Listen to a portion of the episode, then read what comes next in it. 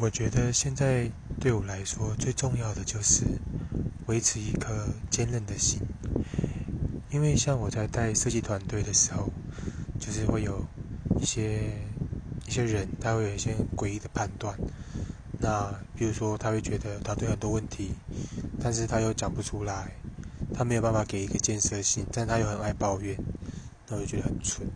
大家都要花很多时间去跟他沟通，去跟他协商怎么样各退一步。就是很浪费时间，就让我很心累，心累才是最可怕的。你有热情没有用，因为它会被磨掉。